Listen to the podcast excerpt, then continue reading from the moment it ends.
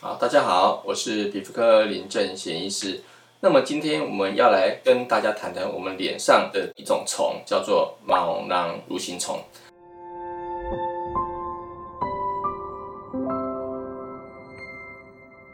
那我们要讨论这个主题的最主要的原因呢，是因为我们平常在门诊的时候啊，很多不管是男生女生，常常会因为他脸上这个毛孔粗大，或者是一些粉刺的问题，跑来找我们。他说想要代谢他的角质，他觉得他的毛孔粗大很难看。事实上，这其中有一些患者，其实他的毛孔粗大是有其他原因所造成的。其中有一个重要的原因就是毛囊蠕形虫症。我们借由下面这个例子来跟大家说明一下。像这个女生呢，她本身是因为毛孔粗大的问题，还有脸上常常会有刺刺、痒痒、摸起来粗粗的一个问题呢，常常会去给美容师去角质、去做脸。做完脸之后，他觉得脸好像变红、变敏感，所以他又去找一些医生开药给他擦。擦了之后呢，他这个脸红痒的情形会改善，可是没有多久又跑回来了。他因为这个问题啊，反反复复看了很多医生，这个症状也持续了很长的一段时间，一直都没有好。那他跑来找我的时候，其实我们用皮肤镜去仔细帮他在脸上看，可以看到他脸上毛细孔中间啊，都有一点一点白白的在正中央，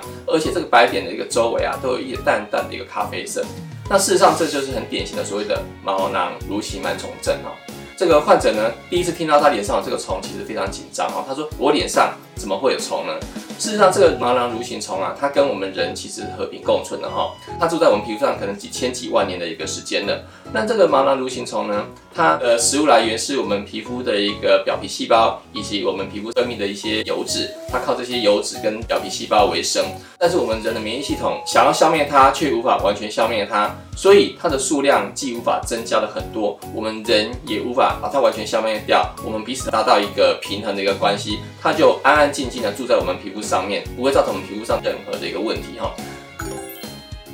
但是有一些人呢、啊，他可能因为一些原因，造成这个皮肤上的毛囊蠕形螨虫的这个数量增加很多。那什么状况下会造成这个毛囊蠕形虫的数量增加呢？大致上我把它归纳成四个原因。第一个可能会有长期使用局部类固醇药膏，或者长期服用口服类固醇药物的病史哈。你长期使用这些类固醇的药物呢，你的免疫力会比较降低。这时候我们的人的免疫系统就很难去控制住这些毛囊蠕形虫的繁殖，造成这个毛囊蠕形螨虫会大量的增加，而造成的几个皮肤病。第二个原因就是皮肤出油比较多。我们刚刚提过说，这个毛囊蠕形虫的食物来源，其中一个就是我们的油脂。所以如果你是出油多的人，这个虫的食物来源就多，它自然而然就会繁殖的数量会比较多。第三个就是过度的保养方式，或是使用的不正确的保养品，包括过度的去角质、过度的一个做脸，造成我们皮肤这个保护层啊，其实是破损的。这个时候，我们这个毛囊蠕形虫的数量可能就会增加很多。第第四个原因就是所谓体质的因素，你可能没有刚刚上述的这些原因，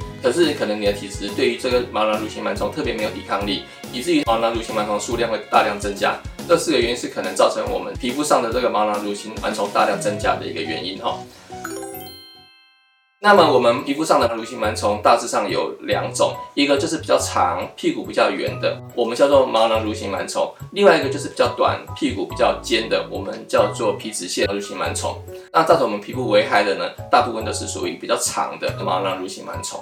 那么我们临床上所谓的毛囊蠕形螨虫症的表现，大致上有几类。第一个就是我们所谓的一个白白的脱屑，在你的毛囊开口常常会有一些白白的脱屑。或者是有一些白点，而且你摸起来可能会有刺刺的、粗粗的感觉，甚至有一些人会有一些痒痒的感觉。那有些人会以毛孔粗大来表现，我们称作毛囊糠疹。像这一位就是毛囊蠕形螨虫增多的一个患者，那显微镜下可以看到它蠕形螨虫数量非常多，而且你可以看到这个蠕形螨虫非常的活跃。第二类呢，就是以丘疹或脓包来表现，你的脸上会看到一些突突的一个红色的丘疹或是脓包，如果大一点的话，会像一颗大的结节一样。那有一些人呢，你如果把他皮肤近看，仍然会看到一些白点存在，但是有一些人就看不到这些白点。那这一类丘疹、脓包或者是说结节型的毛囊蠕形虫症呢，它看起来就长得很像青春痘一样。那第三类就是说，他脸上其实没有什么症状，你看不到白点，也看不到这些颗粒，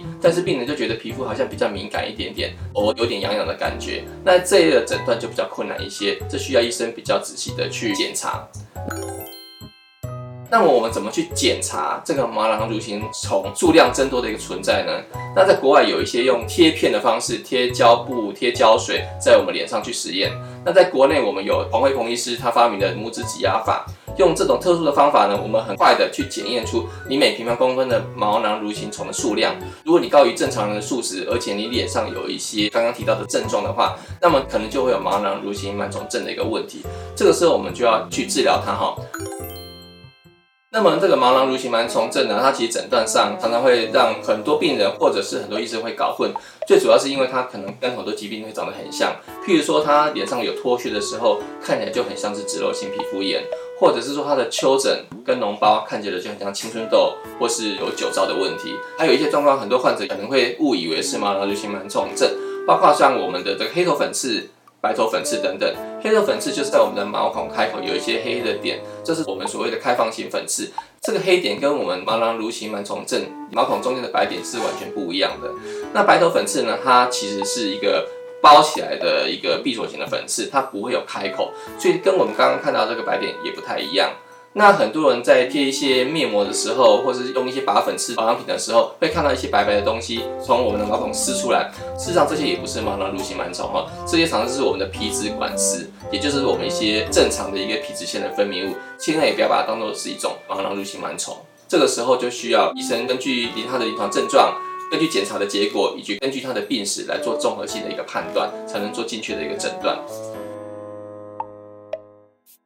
现在其实有一些新的一些外用药膏，可以去杀死我们脸上这个过度增生的一个毛囊蠕形螨虫，同时又有一些抗发炎的效果。对于毛囊蠕形螨虫症的治疗，其实是一个相当大的一个进展。那除了药物的治疗以外，我们也要注意刚刚提到的一些恶化因子，包括一些过度油腻的一个保养品的使用，或是过度的一个去角质、过度的一个做脸，这些也都有可能让你的毛囊蠕形螨虫症的一个症状加重。另外，如果你长期使用类固醇的药膏或是口服类固醇，就要回头来重新检视，是不是这样的一个类固醇药膏需要长期使用，是不是可以慢慢的减量，或是把它停止下来，这样你才能增强你皮肤的抵抗力，恢复到要健康的状态，你的蠕形螨虫症好的时间会更快一些。有一些患者会问我说，诶，如果我不小心检查出来脸上的蠕形螨虫的量有增加，但是我脸上没有症状，那需不需要治疗呢？事实上，我们刚刚有提到说，这个毛囊蠕形螨虫啦，跟我们人其实和平共存的。我们是治疗我们人的症状，而不是治疗虫的数量。所以你如果脸上蠕形螨虫的数量是有增加，但是你脸上没有症状，我的建议是不太需要去治疗它，因为我临床上看到很多的患者啊，其实对于这个虫的数量常常患得患失，他们常常会执着于数量有增多或是有减少，常常会陷在这个蠕形螨虫数量的一个迷失里面，甚至到最后变成我们所谓的毛囊蠕形螨虫的恐惧症，每天就担心这个虫的数量。更重要的是说，不要因为你认识了。这只毛囊蠕形虫，而把很多脸上症状都牵扯到跟这只毛囊蠕形虫相关，每天就担心说脸上的虫量是不是增加，每天都担心说你的数量是不是有减少了，甚至有一些比较严重的患者会变成所谓的寄生虫妄想症。